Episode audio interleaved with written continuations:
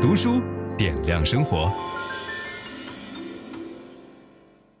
几年前呢，我觉得自己特别穷，所以就想搞明白我到底为什么这么穷。看到有一本书，名字写得特别好，叫做《贫穷的本质》，我就买回来读了一下。结果读完了以后，发现这本书讲的人比我更穷。他所研究的对象都是每天收入在零点九九美元以下的这种家庭。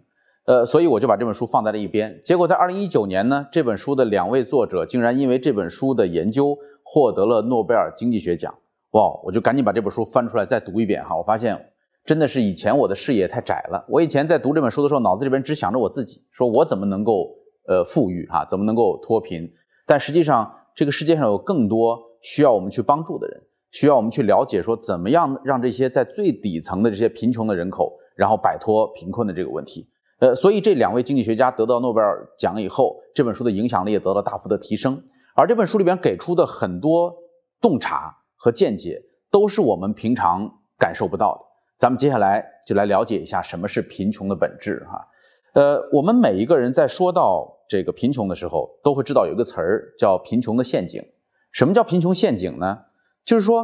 呃，有些穷人是生活在这个。这条曲线之下的，这是横轴，这是纵轴，这是现在的收入，这是未来的收入，哈，这是一个呃十字象限。然后，如果这个人生活在这个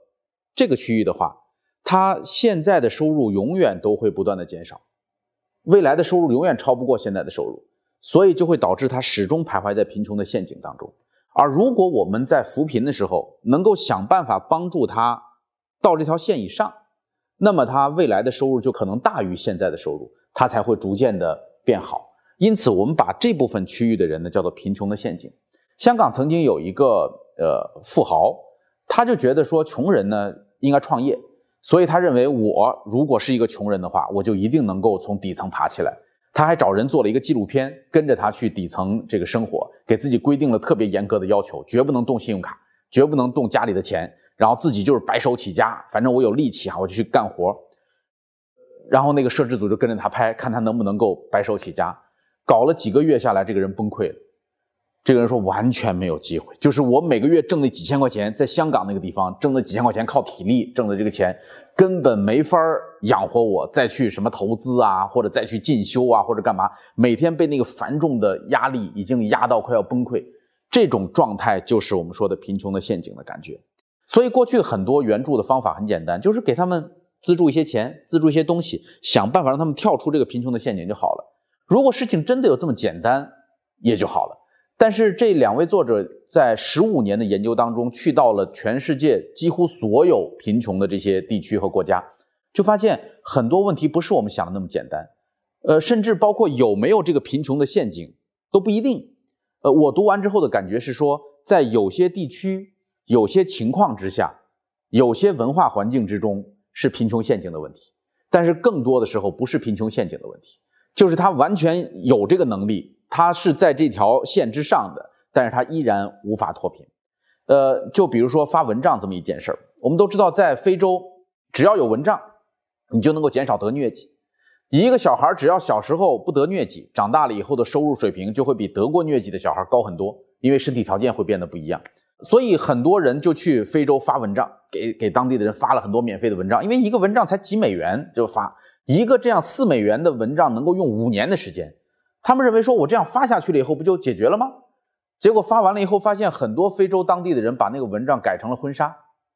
就是自己把它改改当衣服这么穿，他没觉得这个东西做蚊帐很重要，他觉得穿衣服很重要。然后还有的人呢，自从领过这第一次以后，就算是有便宜的蚊帐放在门口卖，他也不买。原因是他觉得反正这都是免费来的，所以如果我们免费发给他，可能导致的结果是他今后反倒再也不购买了。那有人就想办法说，那我打折卖行不行？就是我给他一些补贴，四美元的成本，我卖给他两美元，这种效果好不好？甚至还有经济学家尝试说，我就全价卖，全价卖完了以后给他一个奖励，我给他送一点米呀，送一点粮啊这样的东西，你看。就这么一个发蚊帐这样的小事儿，就算我们去做慈善事业，我们会觉得慈善事业嘛，不就是送人东西吗？没有那么简单，这是一个非常专业的事儿，就是你必须得能够了解到人们的行为需求，了解到人们是怎么看待这些事情。甚至还有一些这个受援助的人的特点是，免费发给的东西他无所谓，他觉得这东西反正免费发来的，所以没有什么价值，就扔在一边儿就不用，因为他没有投入自己的成本，他没有重视这件事情。所以这本书最大的贡献就是给我们深入的研究了各式各样的状况。我们首先来面对这个贫困人口的第一个问题，就是吃饭的问题。当我们想到贫困，我们就想到饥饿，对吧？全世界到二零零九年的时候，大概有十亿人挨饿，十亿人依然吃不饱饭。然后大家的收入呢，大概就是在一美元上下浮动。这里边有一个案例，他找了一个叫做帕克的这个人，在印尼的一个人，这个人有十三个孩子。你知道咱们讲过《事实》那本书，我们就知道一个人生孩子的多和少是取决于经济条件，经济条件越差的人生的孩子越多。经济条件越好的人生孩子越少，原因就是因为生孩子养孩子本来是一个很麻烦的事儿，但是为什么要生那么多的孩子呢？这是一个经济的投资，他不知道哪个孩子将来能给自己养老，所以他需要生养很多的孩子，而且尤其是在农业社会当中，你的家里边没有足够多的男性，你在村里边说话就不算数，对吧？所以这个人很穷，有十三个孩子，他每天的工作收入大概是两美金一天。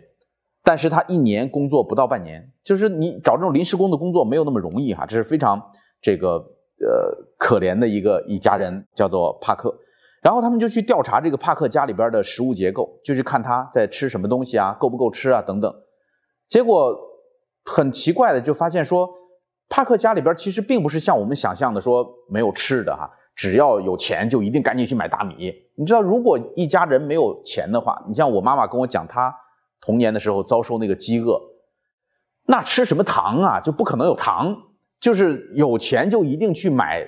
能够换最多粮食的东西，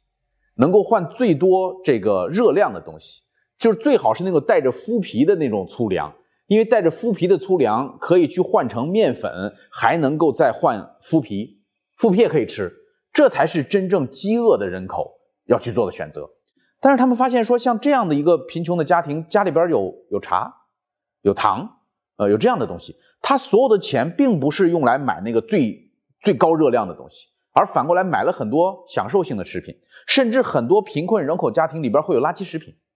就是这个东西肯定没有什么营养，也不能提供太多的热量，不能吃饱，但是让你快乐，让你吃了以后高兴。呃，这里边有一个统计数字，就是。对于十八个国家的穷人进行了调查以后，发现食品占整个家庭支出的收入是百分之三十六到百分之七十九，就不像我们想象的百分之八九十啊这样。然后城市人口呢，大概是百分之五十三到百分之七十四，很多人选择了口味好，然后价钱高的这个食品。英国有一段时间工人都没有钱，但是英国人已经学会了喝下午茶，然后加上这个糖。对于一个穷人来讲，喝茶加糖几乎不顶饿，这是一个很痛苦的事儿。但是很多英国的穷苦的工人宁肯选择拿仅有的一点钱去买糖和茶，而不去买面。为什么呢？就是它能带来安慰，它能让你快速的满足，能让你开心，能让你觉得自己活得幸福。所以目前我们所看到的并不是真正的饥饿。分享知识是一种美德。当我们每一个人都在不断地分享知识给这个社会的时候，我们这个社会将会变得越来越好。所以，如果您喜欢这本书的内容，把它分享到您的朋友圈当中，或者给到您指定的某一个人都可以。您关心谁，就把知识分享给他。谢谢。本音档是由樊登读书小草远志提供。解锁本书精华解读全集，请搜寻 triple w 打 d u s h u 打 com 打 t w。